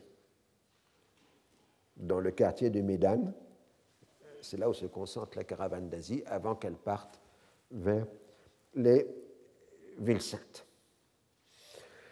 Alors pendant quelques décennies, les Ottomans ont fait face à la menace européenne dans l'océan Indien et puis ils ont lâché parce qu'ils n'avaient pas les moyens. Et de toute façon, très progressivement, une nouvelle puissance musulmane est apparue euh, dans l'océan Indien. Et donc, euh, pour contrôler les eaux les plus importantes, c'est-à-dire les côtes africaines, c'est Oman euh, sultanat d'Oman qui se constitue un empire qui va descendre euh, jusqu'à Zanzibar et au-delà. Et, euh, pour mémoire, les Omanais pénétreront en Afrique noire jusqu'à peu près l'actuel Rwanda. donc c'est Oman, mais Oman n'est pas sunnite. Hein c'est autre chose, c'est un sultanat ibadite, harijite, donc d'une autre, ni chiite, ni sunnite, une autre branche euh, de l'islam. Mais disons que dans l'océan Indien, la grande puissance musulmane, c'est Oman et pas euh, les Ottomans. D'ailleurs, les Ottomans qui avaient occupé le Yémen pendant un siècle sont obligés de quitter le Yémen devant la révolte des tribus zaïdites, chiites, mais pas du même schisme que celui d'Iran, euh, qui les chassent. Et c'est la création de l'imama zaïdite euh, dans le Yémen. Pour le reste, les Ottomans font la conquête de la Méditerranée orientale. 1570, Chypre, donc la grande menace franque disparaît quand Chypre est prise. Et puis euh, c'est la conquête de la Morée péloponnèse et surtout cette longue guerre qu'on appelle la guerre de Candie, qui est la conquête de la Crète au milieu du XVIIe siècle. Autrement dit, les Francs sont chassés de Méditerranée orientale, qui était une mer franque euh, à la fin des croisades, hein, je vous le rappelle. Donc, pour les provinces arabes, les Francs deviennent de plus en plus lointains, euh, puisque la ligne de bataille, elle se situe maintenant sur l'Adriatique.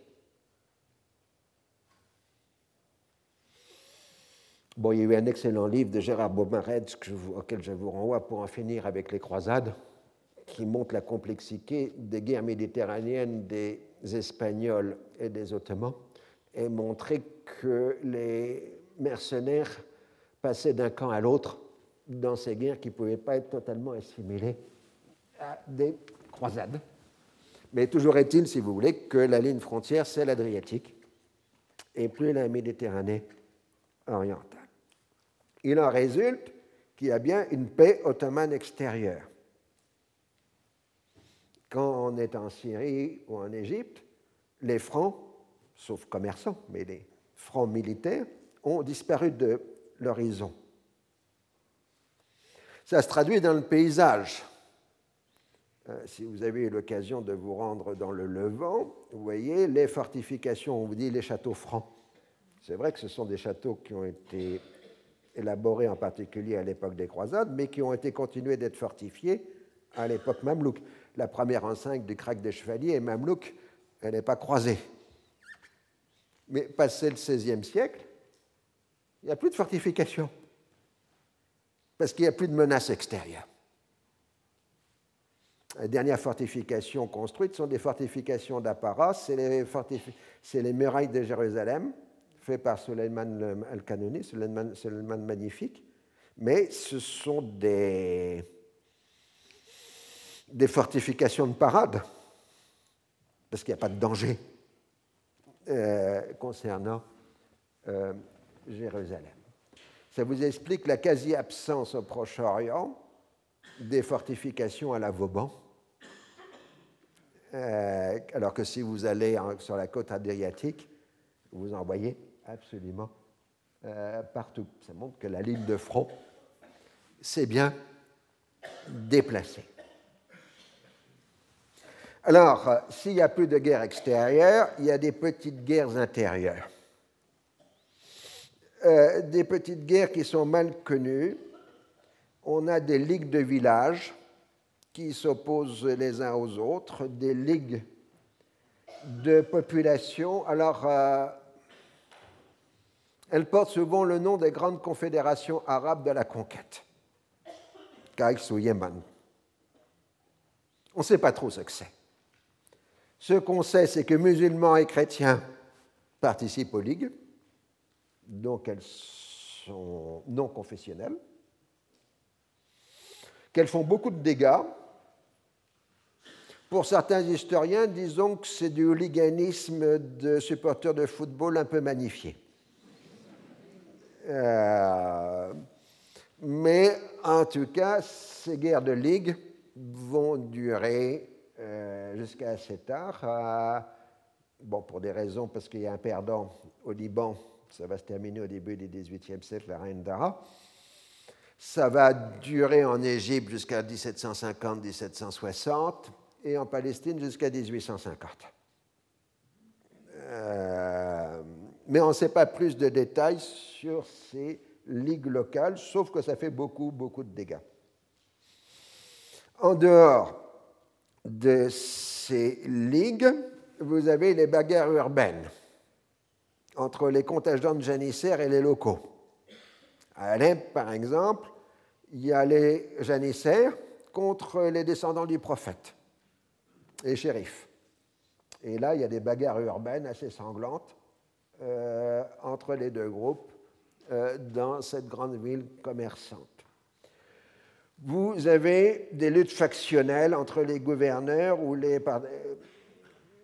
adversaires des gouverneurs. Nous aurons l'occasion d'y revenir en partie. Vous avez donc, à l'époque ottomane, un paquet de petites guerres locales, mais pas de grandes.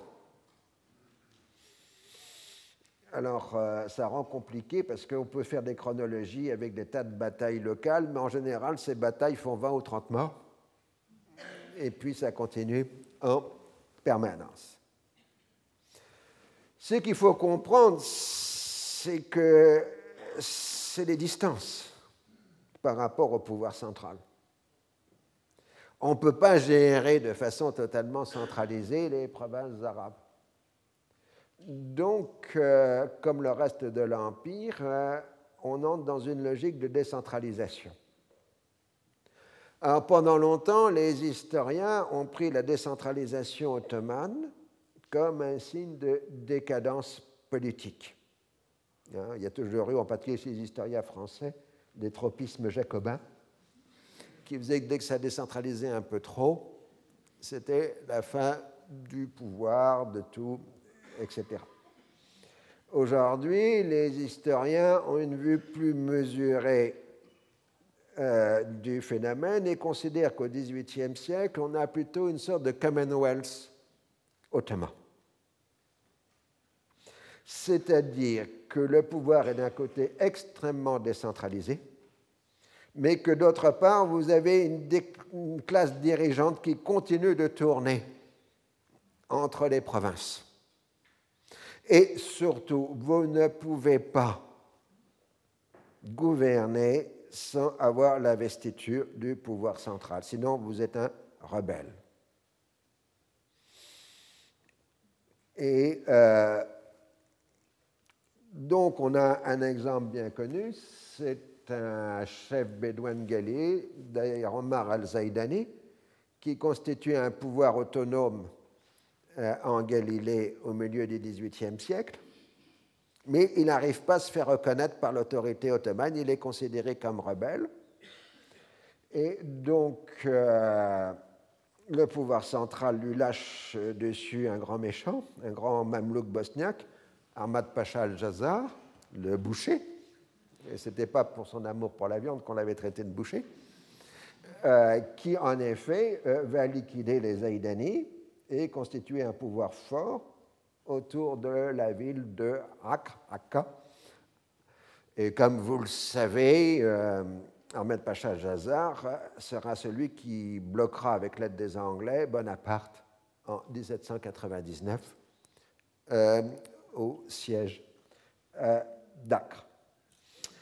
Alors, c'est ainsi constitué pour le Proche-Orient, à partir des années 1770-1780, quelque chose qu'on peut appeler, à défaut d'autre chose, le proto-État de Acre, qui est une espèce d'axe qui part de Acre vers la Galilée et de la Galilée remonte sur Damas c'est un axe pivot qui fait que celui qui contrôle Acre peut frapper aussi bien au nord qu'au sud. Au nord, Jamard Pacha Jazar ratatine les pauvres chiites du Jabal Ramil, actuellement Liban Sud, pour les ramener à l'ordre. Il les massacre copieusement, il les incendie et tout. Et il fait des émirs de la montagne libanaise, on aura l'occasion d'y revenir, euh, c'est euh, marionnettes. Et au sud, Ahmad Pacha al-Jazar, de temps à autre, reçoit euh, une grande partie de la Palestine en gouvernement. Donc, Acre est une puissance locale mais on ne contrôle Acre que si on a le brevet d'investiture du pouvoir central. Alors Ahmad Pacha Jazar n'était pas fou, il payait les impôts avec trois ans de retard au pouvoir central. Donc euh, le pouvoir central disait si on renvoyait Ahmad Pacha Jazar, on risquait de perdre trois annuités euh, d'impôts. Donc euh, on le maintenait sur place. bonne technique fiscale. Alors, euh, la culture de ces provinces arabes, comme du reste de l'Empire ottoman, est une culture du manuscrit.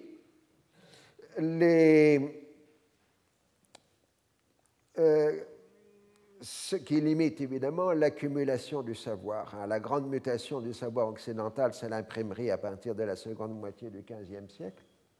Quand on est dans le manuscrit, c'est très simple. Quand vous écrivez un texte, vous adressez à 10 personnes et pas à 500 ou à 5000. Et donc ça change tout. Euh, les mosquées. Alors, évidemment, la conquête ottomane a fait disparaître les grands sultanats locaux. Donc, elle a fait disparaître la culture de cour. Donc, c'est une explication qui est traditionnellement donnée pour la disparition du grand savoir des cours de l'époque médiévale arabe, puisque vous n'avez plus de sultans entourés de poètes, de philosophes et d'écrivains. Euh, vous n'avez plus que des gouverneurs qui sont là pour deux ou trois ans et qui ne parlent pas l'arabe. Ça change évidemment beaucoup de choses dans la relation culturelle. Dans les mosquées, on continue à produire des écrits religieux, juridiques et linguistiques. Et sinon, la littérature profane, proprement dit, se limite à une production de chroniques des événements locaux qui sont vraiment des chroniques locales. Euh, on ne parle pratiquement pas de ce qui se passe en dehors de la province dans ces chroniques, même si certains de ces chroniqueurs peuvent être de vrais écrivains. Dans tous les milieux sociaux, on pratique assidément la poésie, c'est encore le cas aujourd'hui dans la région arabe, mais euh, tout le monde fait ses poèmes, ses cassidas. Il y a une production industrielle de poèmes euh, dans cette région du monde. Vous avez une importante culture orale, diffusée par des conteurs, avec des grands cycles romanesques, dont sera sorti Les Mille et une Nuits et l'ingeste de Sultan Baybars.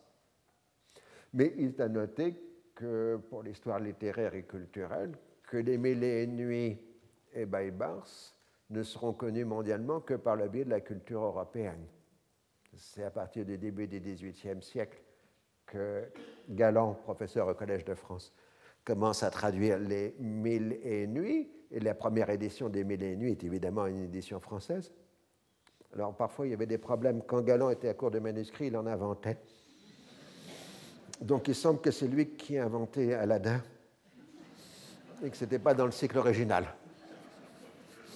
Euh, et puis, euh, bon, Sultan Baybars, c'est typique. Bon, on a retrouvé deux ou trois manuscrits de Sultan Baybars, mais la première édition de Sultan Baybars en, en arabe et en français, ce sont les Français qui l'ont faite.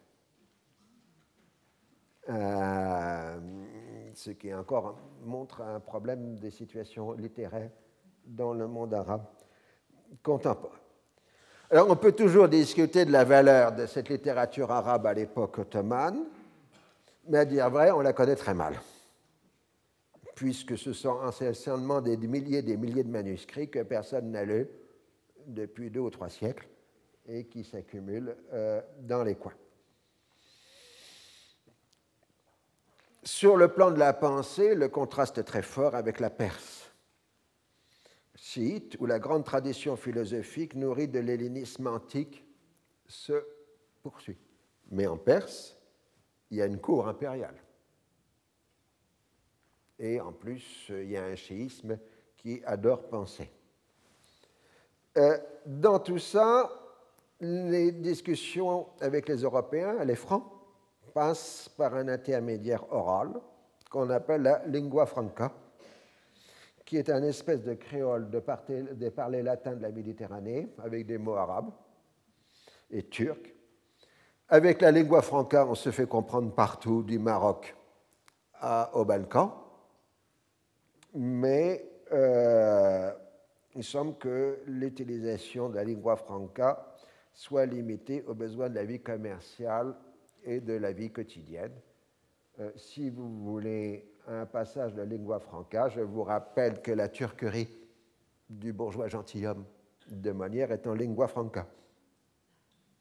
Ah, euh, donc, euh, vous pouvez jeter un coup d'œil dessus. Conquête ottomane a eu lieu dans un monde vide. Parce que tout simplement, les 14e et 15e siècles ont été aussi dans le monde de l'islam une catastrophe démographique avec les grandes pestes. On vous dit toujours l'Europe a perdu le tiers de sa population, bah, le monde arabe aussi. La grande peste, elle ne s'est pas limitée à l'Europe chrétienne, elle a frappé très très durement le Proche-Orient. Les premières décennies du régime ottoman ont vu l'ordre régner, assurant une grande sécurité à la population, d'où une croissance économique et une impression de prospérité générale. Néanmoins, à partir de 1550, nous avons l'occasion d'y revenir, on va l'étudier tout de suite d'ailleurs, commence le petit âge glaciaire en Méditerranée. Ça, c'est une découverte récente des historiens. Euh, l'histoire du petit âge glaciaire. Bon, c'est le roi Laduré qui a commencé à l'analyser pour l'Europe de l'Ouest, mais c'est que dès que plus récemment qu'on s'est intéressé à l'impact du petit âge glaciaire en Méditerranée, ce que n'avait pas fait le roi Laduré. Euh, alors, schématiquement, les espaces de basse altitude en Méditerranée, les plaines littorales et les vallées se sont trouvés régulièrement inondés par une augmentation des précipitations. Elles sont donc devenues inhospitalières pour l'agriculture savante des siècles précédents. Vous savez, à l'époque médiévale, vous avez toute une agriculture extrêmement savante dans les littoraux euh, de la Méditerranée. Les paysans ont abandonné les littoraux qui, du coup, sont devenus des zones marécageuses qui ont introduit avec eux la malaria. Ce qui fait que l'ensemble de la Méditerranée, des littoraux méditerranéens, deviennent malariés euh, à partir de 1550-1600. L'agriculture méditerranéenne s'est alors repliée sur les régions de collines et de petites montagnes, avec le développement de cultures en terrasse favorisant les cultures arbustives, bien que les céréales restent présentes. Puisque les littoraux étaient inhospitaliers, on est allé cultiver les hauteurs. Et donc, ces paysages méditerranéens que vous croyez être pluriséculaires, avec tout ce réseau de terrasses, est une production euh, du petit âge glaciaire. Face à cette agriculture très arbustive, oliviers, vignes, etc., vous avez un pastoralisme qui fonctionne en en pâturage d'été sur les hauteurs et en pâturage d'hiver sur les littoraux. Dans les régions intérieures, donc pas sur le littoral, mais de l'autre côté des montagnes méditerranéennes, en revanche, du coup de la faiblesse des précipitations, vous n'avez plus de malaria, et donc vous avez maintien d'une culture sèche et irriguée euh, sur les plaines intérieures. Le fait majeur de l'écologie régionale est la zone de transition entre l'agriculture et le nomadisme, constituée par les secteurs où il tombe entre 500 et 200 mm d'eau par an. Avec 350 mm, l'agriculture céréalière est encore possible. Ensuite, elle devient de plus en plus difficile du fait des régularités des précipitations à 200 mm, le nomadisme devient la règle. Mais la séparation entre l'espace du nomadisme, la Badia, terre des Bédouins, Et l'agriculture sédentaire n'est pas seulement une ligne écologique, elle dépend du rapport de force entre nomades et sédentaires. En été, les nomades s'imposent dans la zone de transition et migrent en hiver dans le désert proprement dit. Il faut ajouter qu'au XVIIIe siècle, on a, semble-t-il, de très grands déplacements des confédérations tribales bédouines de la péninsule arabique, qui remontent euh, le long du croissant fertile, en particulier en Irak, on a tout un changement du système tribal, mais aussi dans le grand désert syrien, euh, dans la Badia de Cham, comme on dit à l'époque. Mais aussi, euh, au passage, ces confédérations tribales qui prennent position dans la seconde moitié du XVIIIe siècle créent les Émirats actuels qui vont de Koweït jusqu'à la Fédération actuelle des Émirats, qui sont des créations de la seconde moitié du XVIIIe siècle. Évidemment, sur des terres de très vieilles implantations humaines, hein, puisqu'on a des millénaires d'histoire sur des sites euh, des Émirats du Golfe, mais les Émirats actuels du Golfe datent tous pratiquement de la seconde moitié du XVIIIe siècle. Nous avons là un mélange très curieux entre des Bédouins venus de l'Arabie avec des populations de pêcheurs et de commerçants. Et ces gens des Émirats font du commerce au long cours, non seulement avec la rive persane du Golfe, mais avec l'Inde. Euh, alors, euh, ce qui est important et essentiel à noter, c'est que vous avez une ligne de séparation qu'on appelle la, ligne du désert, euh, qui s'enfonce très à l'intérieur des régions cultivables, ce qui est marqué par la présence de très nombreux villages abandonnés, ainsi que la multiplicité des sites antiques qui se trouve maintenant en pleine Badia. De même, les groupes bédouins se sont installés sur les littoraux, abandonnés par les sédentaires. Donc vous avez des tribus bédouines sur les littoraux méditerranéens, en Palestine en particulier. Il en est de même en Égypte, où le domaine agricole du delta s'est rétracté devant la pression euh, bédouine, ce qui fait que entre Bédouin et Fellin, il y a une haine absolument féroce, euh, qui est encore le cas euh, aujourd'hui. on a pu faire la cartographie de tout ça pour le début du XIXe siècle. Vous voyez sur cette carte. Ah, lumière, s'il vous plaît.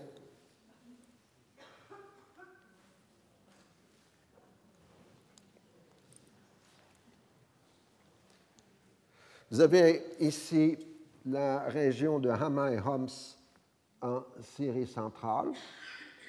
Euh, vous voyez très bien en position foncée les villages sédentaires et en position claire les villages abandonnés qui montrent les progrès de la Badia euh, à l'époque médiévale et ottomane, puisque toute cette région était cultivée dans les siècles précédents et se trouve hors culture, en pleine bédouinité, au début du XIXe siècle.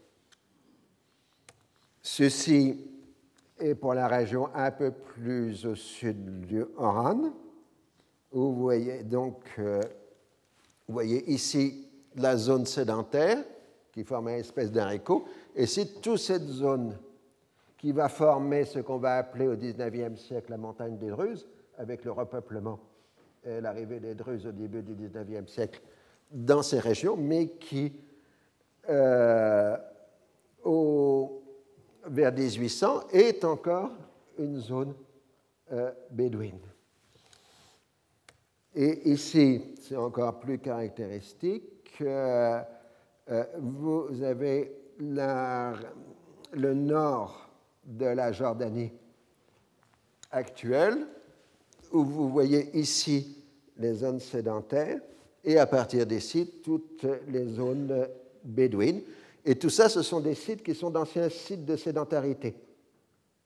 Euh, donc ça, c'est des relevés que l'on a pu faire euh, à partir de sources diverses, mais qui marque très bien combien les espaces agricoles se sont rétractés euh, durant ces périodes. Alors, ce qui est plus difficile de savoir, c'est quand la rétraction, la diminution euh, a eu lieu. Mais on voit par exemple des tas de sites antiques euh, avec des villes importantes qui se trouvent en pleine Badia aux alentours de 1800. De ce fait, comme de l'autre part, le danger vient aussi de la mer avec les pirates chrétiens, parce qu'évidemment, si les chrétiens se plaignent des pirates musulmans, il est clair que les musulmans passent leur temps à se peindre des pirates chrétiens en Méditerranée, ce qui est tout à fait logique. Euh, la population dans les régions syriennes et palestiniennes s'est rétractée sur les montagnes.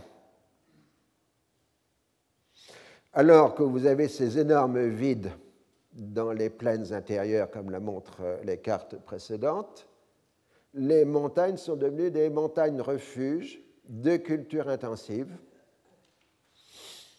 euh, avec de très fortes densités de population, euh, regroupant des dizaines de villages souches à peu de kilomètres les uns des autres. Il n'y a pas de différence confessionnelle contrairement à la légende. Ainsi, si le mont Liban est majoritairement chrétien et druze, le Jabal Ramil, plus au sud, est chiite, et les Cisjordanie est majoritairement musulmane sunnite. Mais dans tous ces espaces, on a ce réseau de, très gros villages sur les hauteurs, parce qu'ils ne sont pas fous, ils ne sont pas comme les Français d'aujourd'hui qui se mettent en plaine et qui ensuite se plaignent d'être inondés. Euh, les paysans méditerranéens, ils sont toujours mis sur les hauteurs. Euh, et euh, donc vous avez cette extrême densité de ces gros villages souches euh, qui vont de la Cisjordanie, le Jabal Ramil, le mont Liban, la montagne des Alaouites, etc., qui forment donc cette notion de montagne refuge. Alors au XIXe siècle, les historiens auront inventé une mission de montagne de refuge comme quoi les populations fuyant les autorités se seraient réfugiées dans les montagnes où elles auraient pu montrer leur esprit d'indépendance. Aujourd'hui, on considère que ces montagnes refuges sont d'abord des refuges écologiques et non pas politiques. Elles sont liées aux mutations du système agricole avec euh, la fin du petit âge euh, glaciaire d'autant plus que la région est soumise à la persistance des épidémies. La région apparaît globalement sous-peuplée par rapport à ses ressources potentielles. Euh, L'Anatolie a des densités de population plus élevées et les Balkans encore plus élevées. C'est ainsi que les voyageurs européens au Proche-Orient au XVIIIe siècle voient tous ces villages abandonnés et disent c'est la faute au despotisme ottoman. Le grand commerce a été progressivement détourné, non pas tellement par l'arrivée des Portugais dans l'océan Indien, mais plutôt par l'arrivée des Hollandais qui ont transporté de plus façon plus massive, mais les, les produits ont changé l'Inde est devenue le premier producteur mondial de textiles, commençant à inonder les marchés européens d'indiennes. Donc une partie des textiles indiens traverse l'espace iranien et ottoman vers la Méditerranée, mais ensuite l'arrivée des Français et des Anglais en Inde fait que euh, les Européens captent les exportations des Indiennes à destination européenne. Donc progressivement, le Proche-Orient cesse d'être traversé par le grand commerce mondial, mais c'est remplacé par des commerces de moindre envergure, dont le plus important est le commerce du café à partir du Yémen, euh, puisque jusqu'à 1750, c'est la première région productrice de café dans le monde. Mais ensuite, les Européens euh, volent des plants de café et les installe dans les Antilles et donc commence à produire du café dans les colonies d'Amérique, ce qui va progressivement supplanter le café euh, du Yémen. Autre idée essentielle à retenir, il n'y a pas de route. Depuis les conquêtes arabes, il n'y a pas de route, puisque les instruments de transport essentiels sont le chameau et le mulet. Et les chameaux et le mulet, ce sont des 4x4 qui passent partout, donc ils se contentent de pistes. Donc on a abandonné la route, parce que la route veut dire la charrette. Il n'y a plus de charrette, il n'y a plus de route, il n'y a plus que du 4x4. Et donc, euh, périodiquement sur les pistes, euh, vous avez des chamotels qu'on appelle des rannes, euh, qui servent à recevoir les caravanes au passage. En Méditerranée, la supériorité navale européenne est écrasante du point de vue de la technique. De plus, euh, les navires européens ne sont pas soumis à la piraterie maltaise, contrairement aux navires musulmans. Le résultat, enfin, la course maltaise si vous êtes de l'autre côté, hein, évidemment, euh, le résultat, c'est que les commerçants musulmans utilisent les navires de commerce européens pour faire le cabotage entre les ports ottomans ce qu'on appelle la, caravane maritime. Il y a donc une symbiose entre le cabotage européen et euh, le commerce entre musulmans au XVIIe et XVIIIe siècle. Les choses commencent à évoluer à la fin du XVIIIe siècle parce que vous avez la montée en puissance de la marine grecque, mais elle est encore ottomane à cette époque-là, euh, à ce moment-là. Autre point essentiel, euh, l'Europe a été victime de la peste, mais elle a cherché à s'en protéger. Elle n'a pas évidemment trouvé le vecteur de la peste. Ce ne sera qu'à la fin du XIXe siècle qu'on trouvera le vecteur de la peste comme on trouvera le vecteur du choléra. Mais par un tâtonnement successif, les Européens ont inventé le système de la quarantaine.